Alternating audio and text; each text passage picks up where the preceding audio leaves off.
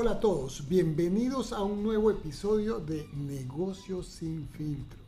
Yo soy Roberto Díaz y me acompaña como siempre mi colega y amigo Jaime Vázquez.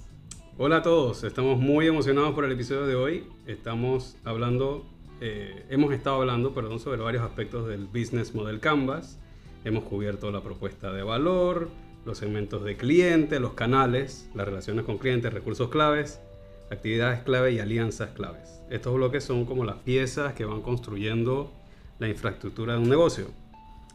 Pero el negocio no hace sentido sin los dos bloques adicionales que van abajito del, del diagrama, que son el tema financiero, las fuentes de ingresos y los costos.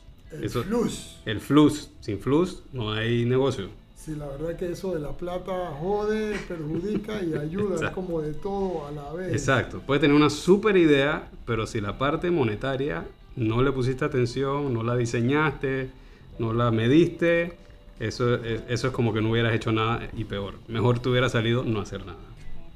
Excelente, Jaime. Y mira, para abordar todo esto tenemos hoy otro súper invitado especial, Orlando Macías, un experto CFO con experiencia en retail e inversiones. Yo iba a decir eh, qué compañía era, pero eh, como tratamos de no decir eso, pues si él quiere compartirlo, no hay problema.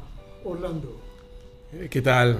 Eh, gracias por invitarme. Estoy bien también, contento y con mucha expectativa de poder compartir con ustedes en este podcast que la verdad es que está ganando cada vez como más popularidad, ¿no?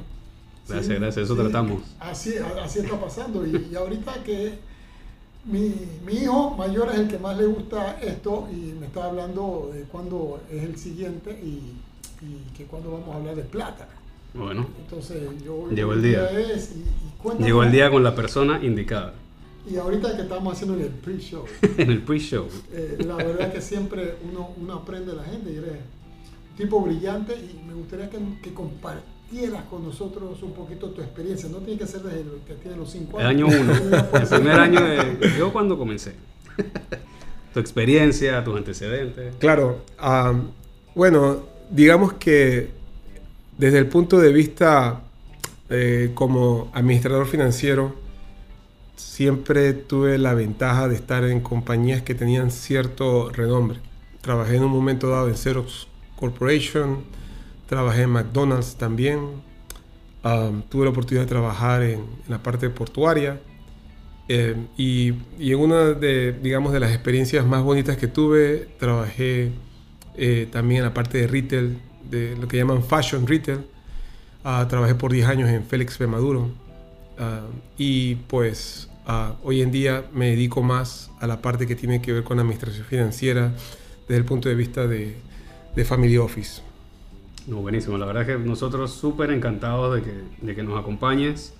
Eh, en el pre-show nos estabas comentando acerca de un enfoque especial que tú tienes en el precio, algo que, que llamaste el triángulo costo, posicionamiento interno y competencia. ¿Pudieras explicarnos qué es, qué es este triángulo que tú mencionas, que suena súper interesante, y cómo entonces eso se relaciona con estos bloques, la estructura de costos y las fuentes de ingresos? La verdad es que tu enfoque es como bastante estratégico y, y nos llamó muchísimo la atención. Si nos puedes explicar y hablar un poquito de eso. Claro. Lo que pasa es que muchas veces como en, en la parte financiera, en la parte de costos, la gente se centra demasiado y, y tiene su lugar, pero a veces se centra demasiado en la parte de lo que tiene que ver con los costos marginales y demás. ¿Qué Y es un costo marginal? Un costo marginal es todos aquellos costos que están asociados a lo que vas a vender y que de una u otra manera son, tienen una naturaleza variable. ¿ok? Los demás costos que no son marginales generalmente son los fijos. O sea que vendas o no, los vas a, pagar. lo vas a tener allí. Y muchas veces la gente se enfoca, y, y- y honestamente pues no puedes hacer nada con los costos fijos. Lo que tratas de, digamos, de maximizar es, es la parte o de mejorar, son las partes de esos, esos costos marginales que te permiten poder mejorar tu rentabilidad. Y la verdad es que cuando conversas con la mayoría de los profesionales, la gente entiende bien, digamos, su sistema de costos y todo lo demás. Pero aún así se quedan pensando, bueno, y digamos, tengo costos competitivos, pero no veo que consiga todo, digamos, todo ese, ese ingreso o o pueda potenciar toda, eh, digamos, todo ese negocio que puedo hacer con, con lo que estoy vendiendo. Y muchas veces tiene que ver con que no se ve esa parte estratégica del precio. Cuando vemos un precio, un precio le está dando una información, le está, dando, le está comunicando algo al cliente. Y lo puede hacer el, cuando tú ves el costo, el costo es algo que solamente tú ves. Puede ser que tenga una idea del cliente, pero no entiende bien ese, ese tema porque no lo ve.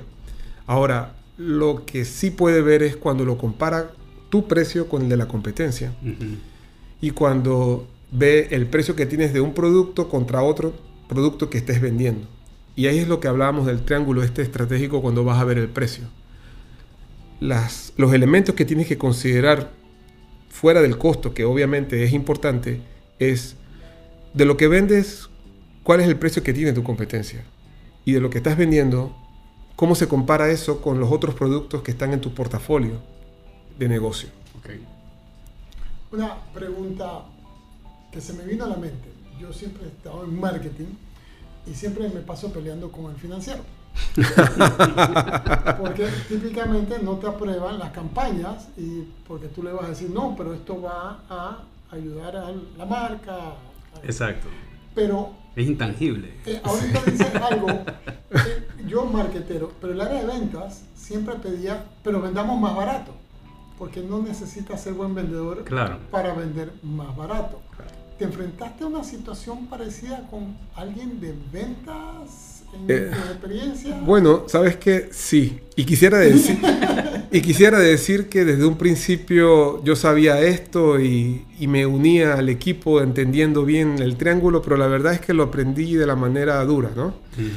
Porque... A los golpes. A los, comentábamos antes de comenzar, el eh, digamos, el podcast, sí, el pre-show, de que eh, yo tuve una persona que, fue mi jefe y que ideó de alguna forma una estrategia para sacar a la compañía de, un bajón que tenía en las ventas. Pero pasaba por el hecho de recortar en un tercio el precio de venta del producto. Y yo saqué mis cálculos y decía, oye, nos va a bajar la rentabilidad de una manera brutal. Eh, pero basado en información que se tenía y lo demás, resultó ser que, no fue así. Cuando le pregunté a, esta persona, digamos, eh, reconozco que estoy equivocado, reconozco que todo lo que estaba viendo era la parte del costo, pero ilústrame, explícame, ¿cómo fue que llegamos a esto? Y él me dice, sabes, tenemos, yo me di cuenta de un asunto bien importante. Teníamos un producto que el cliente quería, así lo demostraban los estudios, pero que no podía pagarlo. Así que lo que busqué fue de qué manera ¿Qué manera podemos comunicar que es un producto que está a su alcance y entender un poco cuál era el volumen que podíamos apostar con esa rebaja de precio que hicimos para que fuese sostenible lo que estábamos haciendo? Era, era una apuesta, no estábamos seguros que podíamos lograrlo, pero al final había, digamos, elementos de juicio para poder pensar de que sí. Y, y fue así. Y ahí aprendí algo bien importante precisamente, que ¿Qué fue lo que comunicamos al cliente? El cliente le comunicamos que era un producto de calidad con un precio accesible. Pero ¿qué hicimos? Hicimos que los productos premium se vieran más premium y este producto se viera alcanzable. la gente decía, no puedo pagar el producto full price de 4 y pico, pero puedo pagar este de 1,99 y fue una, digamos, de uno de los elementos más importantes en darle la vuelta a ese bajón de ventas que veníamos con casi un año. Así que cuando, eh, para mí la lección fue esta, como, como una persona de finanzas, todos los que tenemos elementos con relación a lo que hablabas, este, eh, Roberto, es que nosotros podemos irnos directo al número y decir, no, no hagamos esto porque es mucha plata y se, nos va a perjudicar el margen. Pero si, si la persona, ya sea de ventas o la persona de marketing, tiene un argumento sólido con respecto a que vamos a posicionar el producto, no piensa en el costo, piensa en esto. Piensa que vamos a meterle a la competencia, vamos a reposicionar a la competencia con este, esta estrategia de precios. O vamos a, si tú rebajas esto, lo que vamos a hacer es que nuestro producto de calidad va a poder meterse en un lugar donde ahora mismo no tiene cabida. Y el volumen lo vamos a compensar.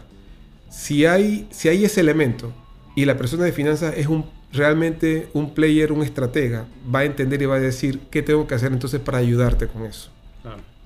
Sí, hay un tema de, hay un tema de confianza y, y lo hemos conversado en algunos otros episodios del podcast, que el tema que es- este, esta, esta visión del negocio como, como separada que existe en algunas empresas, decir, ok, yo soy el de ventas, yo soy el de marketing, yo soy el de finanzas, yo hago esta otra cosa, eso hace que se pierda de vista esa relación que tiene que existir entre las distintas áreas del negocio. Y quizás, bueno, nosotros lo vemos como un modelo, el Business Model Canvas, que para nosotros es muy evidente que la parte financiera, la parte de mercadeo, la parte de compras, todo es parte del modelo de negocio y tiene que existir esa conversación. Pero aparte de, de, digamos, de lo estructural, también esa parte de confianza. O sea, tú obviamente tuviste confianza en la estrategia que estaba planteando. Quizás en ese momento era tu jefe y tú dices, bueno, ok, creo, creo que vamos a hacer Sí, lo que dice el jefe. no, había, no había manera de que no confiara en mi jefe. Confía o confía en tu jefe. Pero, pero él dijo que él no estaba de acuerdo y lo, lo dijo. Correcto. Yo no estoy de acuerdo. Es- y eso, "Ya está, y eso, tiene, eso, eso requiere confianza. Es decir, sabes que no estoy de acuerdo con tu idea, pero probémoslo. Y una vez que se dieron los resultados, tú dijiste, reconozco mi error, ahora dime cómo, cómo llegaste a esa conclusión. Así que yo creo que esa parte humana también, eh, y no solamente para el financiero, sino para el de ventas, para el de marketing, todos tienen que ser un player y participar de esa estrategia, entender el modelo de negocio, entender lo que se quiere lograr. Y con eso cada quien entonces en su, en su área dice, bueno, yo te apoyo desde finanzas, yo te apoyo en lo que necesitas. ¿Qué requieres de mi parte? Eso está súper bien. Y hay, hay un asunto que tengo que agregar allí, y es que eso lo, todo el mundo lo habla y a veces, digamos, se vuelve como un cliché, pero en realidad tú tienes que ver cada elemento de, digamos, de, de la, de liderazgo de una compañía tiene que tener, digamos, un sentido eh, estratégico. Y finanzas debe tenerlo, obviamente. El problema es que si tienes un financiero que simplemente lleva los libros, pues lo va a ver todo como, digamos, como un costo y- o como una entrada contable. Pero si tienes una persona que está involucrada y entiende la intención del negocio, lo que vas a tener entonces es una persona que te va a buscar la forma en que ese servicio, ese producto que estás tratando de posicionar, tenga el precio, tenga, comunique el precio adecuado para que el cliente lo, lo vea atractivo, pero también la compañía alcance el máximo valor posible. Interesante, tú dijiste que entendiste la visión estratégica y muchas veces nosotros tomamos decisiones en las compañías basadas en lo que consideramos que es mejor y es mi compañía, yo soy el jefe y listo. Pero la gente no la sigue o no, no la endorse, no, no, no la apoya. Sí, sí. Claro. porque no saben el movimiento estratégico que tú tienes. Por eso es importante informar y compartir con todos ese alineamiento estratégico. Y Brown, Ricardo Brown, la semana pasada dijo, tú me das el alineamiento estratégico y yo con eso salgo a buscar al proveedor. ¡Boom! Ahí está, exactamente. Entonces, ¿cómo empieza la compañía a concatenar? Oye, se, se me ha Oye, concatenar. esa palabra dominguera. Yo ya- Ah, Yo la aprendí la semana pasada, tampoco. Quería usarla hoy. La vi escrita ahí. ya puedes tacharla. Pero, pero- pero es interesante cuando toda la organización empieza a ver hacia, hacia el mismo norte. En telecomunicaciones teníamos un jefe que cada seis meses nos reuníamos a ver solo eso. Y todo el mundo salía diciendo, pero hey, perdimos el tiempo, ni qué. Y yo creo que no, todo el mundo sabía la dirección estratégica, participaba y al final, aunque tú pienses que estabas perdiendo el tiempo, ya sabías hacia dónde iba. Me encanta tu punto de vista sobre precio. Fíjate en el precio, lo dijiste hace un momento, lo acabas de volver a mencionar. Y yo estaba dándole vuelta, dándole vuelta y dije, claro, olvídate el costo. Y voy a regresar a nuestra cevichería, que nos encanta tanto, y lo voy a poner, digamos que arrancamos la cevichería, vamos a poner el precio y la competencia está en 5 dólares el ceviche. Nosotros vamos a ir más arriba, más abajo, paridad. ¿Qué se te ocurre a ti como financiero o qué nos dirías en primera instancia? Muy, eh, muy bien. Mira, eh, primero nada más para aclarar, el costo es importante, pero no es lo único importante. ¿no? Y, eh, y por eso es que, digamos, esa discusión con respecto a los otros dos elementos de posicionamiento interno y, y competencia. Pero tomando lo que estás diciendo, Roberto, yo por lo menos estoy pensando, vamos a, vamos a partir de algunos supuestos, ¿ok? Digamos, todos los modelos son errados, algunos son útiles. Vamos a pensar de que el que vamos a crear es útil, ¿ok? Vamos a pensar de que esa cevichería, el ceviche es la estrella, es el, es el producto estrella, ¿verdad? Y yo tengo, yo tengo que pensar en esto. Bueno, si yo sé que estoy en el rango de los 5 dólares, lo primero que voy a pensar es si tengo, si el precio es suficiente para cubrir todos los costos que están asociados, eh, ¿cómo se llama?, a ese producto, ¿ok? Vamos a pensar primero, vamos de lo simple a lo más complejo. Yo tengo un producto que vale 5 dólares, yo tengo que ver, ahí veo la primera parte, la primera arista de mi estrategia y tiene que ver con los costos. Ah, ok, vamos a suponer de que para mí un costo eh, aceptable es 50% de, del margen. Los que tienen este tipo de negocios, por favor, no nos caigan, o sea, no nos peguen. más bien, mándenos sus comentarios y participen y nos ilustran. Y, nos invitan a la cevichería también, por favor. Bueno, el asunto es que vamos a suponer que tiene que un margen de 50% es aceptable. Y tú dices, ok, 5 dólares con mis costos, yo tengo un margen de 50%, excelente. Yo creo que, digamos, estoy en paridad con la competencia. Por lo menos desde el punto de vista del costo. Ahora, déjame ver un poco desde el punto de vista de los productos que tengo como estoy. ¿Solo tengo un producto de 5 dólares o tengo varios productos de 5 dólares o tengo varios productos diferentes de ceviche? ¿Cómo quiero presentarlos? A lo mejor el costo, el costo marginal, ese costo que hablamos, ese costo directo del, del producto no difiere mucho de un tipo de pescado con el otro. Pero yo sé de que hay un pescado, en un tipo de pescado en particular que es el que va a darme más volumen. ¿Ok? Vamos a suponer, nuevamente, no soy experto, o sea, no decir como más carne que otra cosa, pero voy a agarrar esto como ejemplo y voy a decir, me voy a atrever a decir que el dorado tiene un precio muy parecido a la corvina, ¿ok? Pero yo sé que la corvina es muy popular. Así que lo que voy a hacer es que voy a agarrar y le voy a poner al precio del dorado le voy a, y le voy a cambiar el nombre, se lo voy a poner como lo dicen los americanos. Eh, Royal Mahi Mahi. O sea, no, le voy a poner. y le voy a poner. Le voy a poner 7 dólares. O sea, ¿no? Así que mi, competencia, ahora me fijo en mi competencia y veo, ah, mi competencia no tiene productos de 7 dólares. Yo lo voy a poner en 7 dólares. Así que lo que estoy diciéndole, yo tengo un producto premium que mi competencia no tiene. Acuérdense, este producto en términos del valor del costo del pescado no es muy diferente a la corvina, ¿ok? Pero la corvina es más popular y yo sé de que va a atraer más clientes. Así que ya yo agarro este Royal Mahi ¿ok? Le pongo 7.50 y pongo mi precio entonces de la, del ceviche de Corvina, ahora decido aquí con la gente de marketing y decido con la gente de ventas que la comunicación mejor que puedo tener es un precio de 4.50. No quiero poner 4.99 porque me suena como barato. Lo que quiero poner es que es un precio mejor. Ok, pongo 4.50. Cuando la gente llega y dice, wow, me gusta el premium, probablemente de cada 10 van a haber dos que van a pedir ese Royal Magi Pero los otros 8 te van a pedir tu producto de Corvina. Entonces ya con la estrategia de posicionamiento interno, tu precio que pusiste para un producto que es un poco más premium, le estás dando, le estás comunicando al cliente que tienes mejores productos que tu competencia, que vende a 5 dólares y que el de 4.50 tiene que ser mejor. O sea, no tiene que ser mejor. Si porque ya ellos este tienen un producto que es premium, que es mejor, el que es igual al, al resto, seguro es mejor también. Entonces, allí obviamente... es más barato que la competencia. Obviamente, Aquí, a mí el, tema del precio en todas sus facetas me encanta. Pero obviamente, digamos, conceptualmente tenemos esa idea. Tocamos los tres puntos con respecto al posicionamiento interno, la competencia y el costo.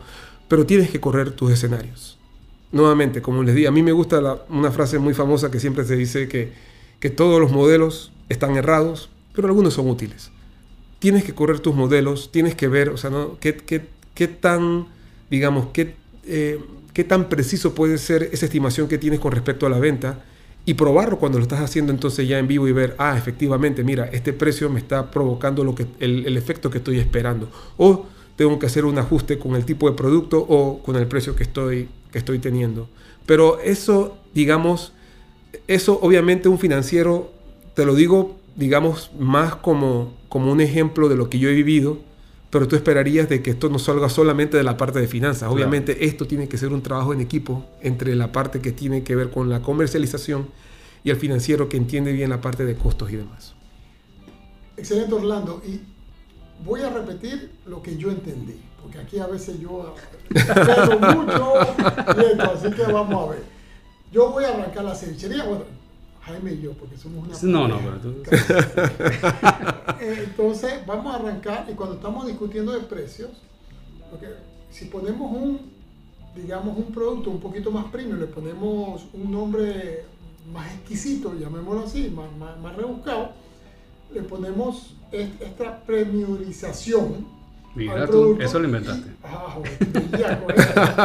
Entonces ya le da una percepción a la gente de que este lugar como que es más fino que el resto. Boom, claro. Pero igual tengo el producto que lo puedo tener a paridad de precio o inclusive un poco más económico que la competencia que me va a dar una percepción de que yo soy mejor que ellos, inclusive teniendo un precio igual o más bajo. Sí, esa sería la idea, correcto. Así es. Y yo creo que, y lo otro es que como comentábamos en, el, en los episodios acerca de propuesta de valor, si alrededor de ese ceviche, que es el producto base, se llama cevichería, vendemos ceviche, es lo esperado. Si además de eso, la propuesta de valor, como la hemos diseñado, la logramos ejecutar, porque hablamos de ambiente, hablamos de tener un, un mesero amigable que se sabe que te conoce, que se sabe todo el menú, que te puede explicar. El Royal Magi Magi viene de tal cual, no sé qué, es una especie. viene de exacto, piña. Un exacto, lo, lo, lo traen vivo, exacto, lo traen vivo y aquí en fresquito lo matamos. Claro. Como sea, pero digamos que si además de eso, la propuesta de valor la diseñamos para ganarle a la propuesta de valor de la competencia, yo creo que con esta estrategia de precio, o sea, esta, esta es la cevichería que hay que abrir me parece. O sea, es, ganadora en términos de producto, precio y entrega. Claro, y, algo que debo obviamente también enfatizar y es que dentro de las asunciones que estás haciendo es que primero que tienes un buen producto y efectivamente que tienes todos unos procesos que apoyan eso. Por eso es que, digamos, dentro del Canvas es, es como pertinente poder tener todo eso descrito. Correcto porque es lo que va a apoyar precisamente, vas a tener un servicio de calidad, un producto de calidad, una comunicación de calidad que efectivamente le va a honrar al cliente la promesa que le estás haciendo y el precio termina de comunicar, digamos, eso al cliente y debería, en ese caso, pues funcionar. Sí, lo, que, lo que hemos conversado, no, y sorry Roberto, lo que hemos conversado acerca del, del Canvas y en el tema de ejecución, o sea, uno es pensar, diseñar, conversar con los clientes, conversar con los expertos eh, y poder diseñarlo. Y lo otro es que ese diseño sea en detalle. Entonces a mí me encanta esta conversación contigo Orlando porque inclusive para el tema del precio sale de ser un tema matemático que tú decías, ok, el costo, sí, perfecto, me cuesta tener ese, esa porción de ceviche puesta en la mesa, tomando todo en cuenta, me, me cuesta 2.50. 2.50 es lo, que, lo mínimo. Pero si, si, le llevas ese diseño a detalle, más allá, dices, ¿sabes qué? Haces todo el estudio, competencia, posicionamiento interno, yo creo que tomando, tomando un poco más de tiempo de diseño, de ancho de banda mental, logras tener un negocio que está mucho más eh, blindado ante todas las cosas que puedan suceder. Pienso yo, no sé. Yo, lo que mm. Más rescato, o, sea, lo que más he aprendido eh, es que no te... Yo siempre he dicho, bueno, eh, me costó esto, margino, lo divido entre punto .7, es el 30% de margen, se acabó esta vaina.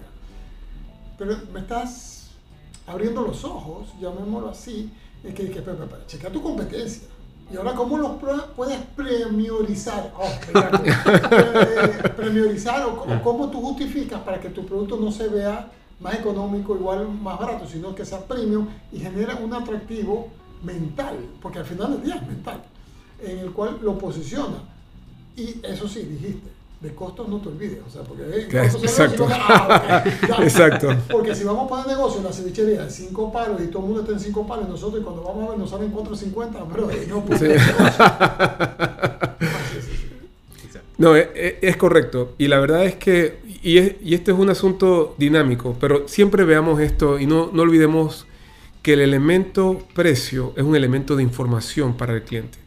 Cuando le estás poniendo un precio a un servicio, a un producto, le estás mandando, digamos, un mensaje al cliente. Le estás diciendo que tu producto hey, es, eh, ¿cómo se llama?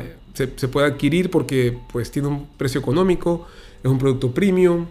Eh, siempre le estás mandando un mensaje y tienes que asegurarte que ese mensaje sea el, correcto. Y obviamente que vas a poder, digamos, tener una rentabilidad aceptable de ese, de ese precio que estás colocando porque tienes todos los elementos del canvas, o sea, no, digamos, identificados y, costeados, cosa que cuando vas allá y vas a ofertar lo que estás ofertando, pues ya tienes una idea de cuánto te estás ganando, eh, va- dado el volumen que hayas planificado que vas a obtener, eh, digamos, de, de una campaña en particular, de un lanzamiento en particular o simplemente de una promoción de un producto o servicio en particular.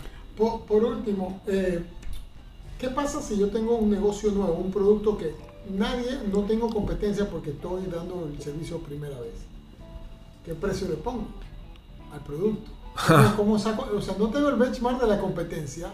Nada, yo estoy lanzando el producto, no sé. Eso es una buena. Mira, en, en los deportes te dicen algo. Una de dos. O sé el mejor o sé el único. Wow. ¿Ok? Ok. Ese asunto es- y, y tiene una connotación bien importante. Si yo soy, si voy a ser el nadador, yo quiero ser el Michael Phelps, pero tengo que entender que hay 100 Michael Phelps. Ahora, si yo quiero ser el primer, si yo quiero ser el único, probablemente sea el nadador que le va a dar la vuelta a, como- a- al Ártico, o sea, no decir nadando, ¿ok? No seré Claro. el mejor, pero soy el único. Si en el producto que estoy lanzando yo identifico que soy el único, entonces eh, tengo la ventaja de poder entender qué es lo que quiero comunicar o saber o, o armar que quiero comunicarle al cliente para justificar el precio que le estoy poniendo. Pero eso sí, obviamente tengo que entender de que es algo que pues la gente está dispuesto, que está dispuesto a pagar. Pero si soy el único, eso me va a dar la ventaja de poner, que digamos, eso, ese elemento que siempre es dentro del costo, la percepción de valor, que es lo que ayuda a poner el precio. Yo soy, como soy el único, el cliente no tiene referencia. Así que obviamente allí simplemente va en la manera en que comunico. Soy el único, ¿cómo voy a comunicar? Que, o sea, simplemente que soy el mejor. No voy a decir que soy el único, simplemente voy a decir soy el mejor. No hay nadie con quien referenciarme. Y entonces ese gap de valor, ¿ok? esa, esa percepción de valor, puedo llevarla hasta el máximo. Cuando tengo competencia, no puede ser así, generalmente. Tienes un límite. César Val es un tipo que habla mucho sobre marcas de lujo. Él vive en Dubái. Y cuando estaba acá en América, eh, conversaba y me decía, Roberto, nunca vas a ver una publicidad de una marca de lujo con el modelo que te mide. O sea, Eh, Eso déjame, sucede, déjame aclarar. el- 20% del valor. Déjame aclarar. Eso significa que en la pieza publicitaria, la fotografía del modelo, el modelo nunca está viendo la cámara. Correcto. Está viendo no hacia arriba cámara. o hacia Correcto, adelante. otra cosa, te ignora. O sea, Oh, te ignora ya. y es un ridículo de... Ajá, ya, ya. Interesante. Pero eso Interesante. es el sexiness. Me dice Roberto, es que eso no puede ser. Tú tienes que, que ser sexy, tú tienes que provocar. Y tú no provocas viendo, tú provocas ignorando. Pues, Wow. quedamos hasta las 3 de la mañana pasado de trago y casi me llevan preso ese día. Ese es otro podcast. Ese, ese- ese es otro. Pero aprendes mucho lo que es el sexiness de esta marca. Me dice porque es que tú puedes, creo que dijiste algo de, de una cartera que lo hacen en 60, un jean, 60, pero se vendía en 700 dólares. Y yo me quedé que es 10 veces más. Pero claro, es eso. Si eres sexy y eres- quieres ser único y no quieres vender, Claro. ahí.